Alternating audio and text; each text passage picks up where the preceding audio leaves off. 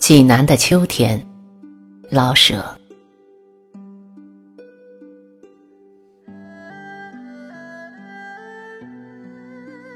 济南的秋天是诗境的。设若你的幻想中有个中古的老城，有睡着了的大城楼，有狭窄的古石路，有宽厚的石城墙，环城流着一道清溪。倒映着山影，岸上蹲着红袍绿裤的小妞。你的幻想中要是这么个境界，那便是个济南。设若你幻想不出，许多人是不会幻想的，请到济南来看看吧。请你在秋天来，那城，那河，那古路。那山影，是中年给你预备着的。可是加上济南的秋色，济南由古朴的画境转入静美的诗境中了。这个诗意秋光秋色，是济南独有的。上帝把夏天的艺术赐给了瑞士。把春天的赐给西湖，秋和冬的全赐给了济南。秋和冬是不好分开的，秋熟睡了一点便是冬。上帝不愿意把它忽然唤醒，所以做个整人情，连秋带冬全给了济南。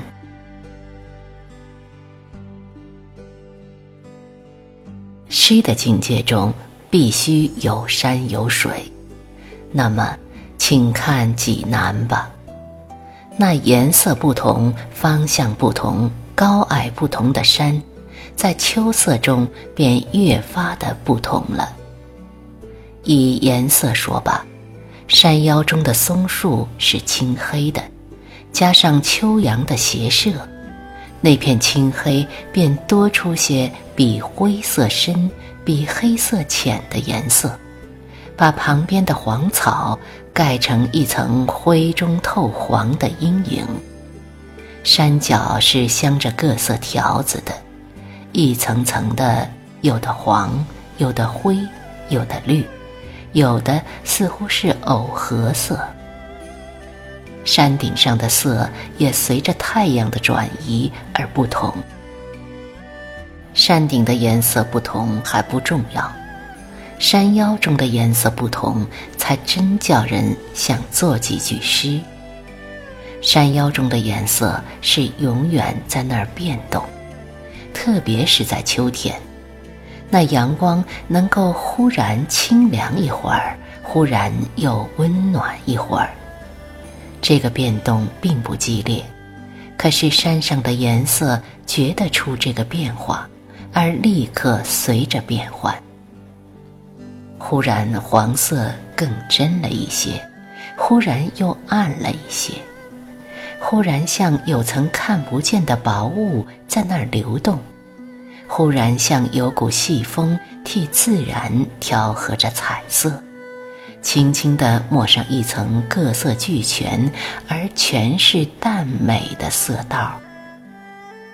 有这样的山，再配上那蓝的天、晴暖的阳光，蓝的像要由蓝变绿了，可又没完全绿了；晴暖的要发燥了，可是有点凉风，正像诗一样的温柔。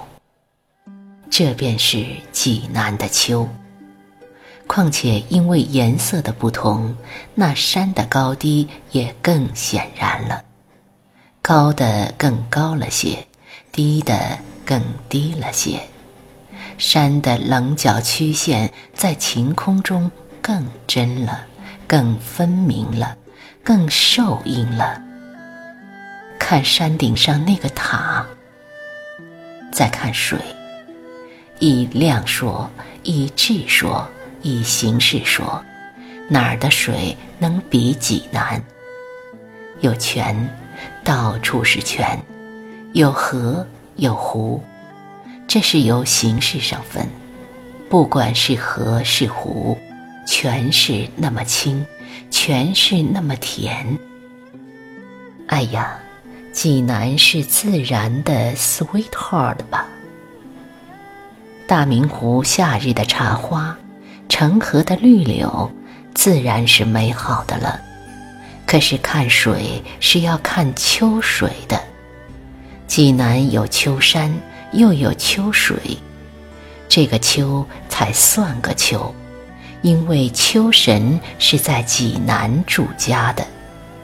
先不用说别的，只说水中的绿藻吧，那份绿色，除了上帝心中的绿色，恐怕没有别的东西能比拟的。这种鲜绿色借着水的清澄显露出来，好像美人借着镜子鉴赏着自己的美。是的。这些绿藻是自己享受那水的甜美呢，不是为谁看的。他们知道他们那点绿的心事，他们终年在那儿吻着水皮，做着绿色的香梦。淘气的鸭子用黄金的脚掌碰它们一两下，幻女的影儿吻他们的绿叶一两下。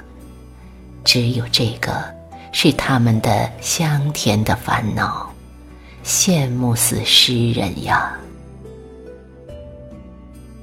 在秋天，水和蓝天一样的清凉，天上微微有些白云，水上微微有些波皱，天水之间全是清明，温暖的空气带着一点桂花的香味。